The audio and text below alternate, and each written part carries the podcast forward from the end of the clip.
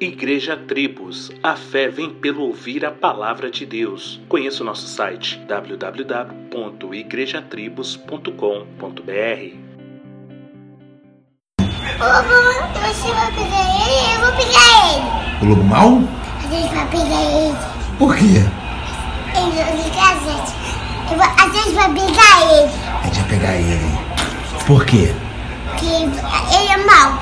E a gente? É mau também. Engraçado este áudio, não é mesmo? O menino João viralizou com esta resposta inocente, mas cheia de verdade. Afinal, em Romanos 3 está escrito que tanto judeus como gregos, todos estão debaixo do pecado. Como está escrito, não há um justo, nenhum sequer. Não há ninguém que entenda, não há ninguém que busque a Deus. Todos se extraviaram e juntamente se fizeram inúteis. Não há quem faça o bem, não há nenhum só. Porém, irmãos, a filosofia e as religiões, com exceção do cristianismo, sustentam que o homem é bom e pode ser aperfeiçoado através dos seus próprios esforços. E é comum, até mesmo entre cristãos mal informados ou mal ensinados, que acredita que o homem nasce como uma lousa branca, sem nenhuma maldade, e o mundo que o corrompe. Mas a pergunta que fica é: quem corrompeu o mundo então? Provavelmente você já disse ou ouviu algo como: que nada, eu sou bom. Poxa, nem Jesus aceitou ser chamado de bom. Ele disse: só Deus é bom e mais ninguém. Não é à toa que João Calvino diz que o coração do homem é uma fábrica de ídolos. E isso começa desde cedo. Ofereça, por exemplo, uma criança algo bom todos os dias.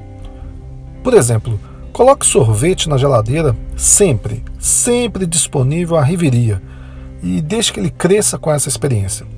Um dia tire o sorvete dali. Essa criança vai ter primeiro uma surpresa e depois vai achar aquilo revoltante. E mesmo que papai e mamãe explique que a situação econômica obrigaram a isso, ela não vai aceitar, porque ela quer aquilo que a satisfaz. O homem natural é assim, desde o nascimento.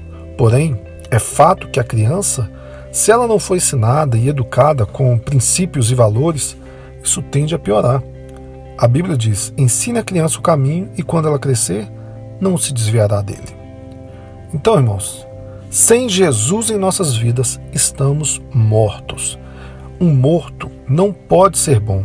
Apesar de ser comum ouvir isso em ofício fúnebre, por exemplo, é somente por meio de Jesus Cristo que Deus consegue nos tirar da morte para a vida imputando em nós a justiça do seu Filho. Aí sim, nós somos aceitos e considerados bons.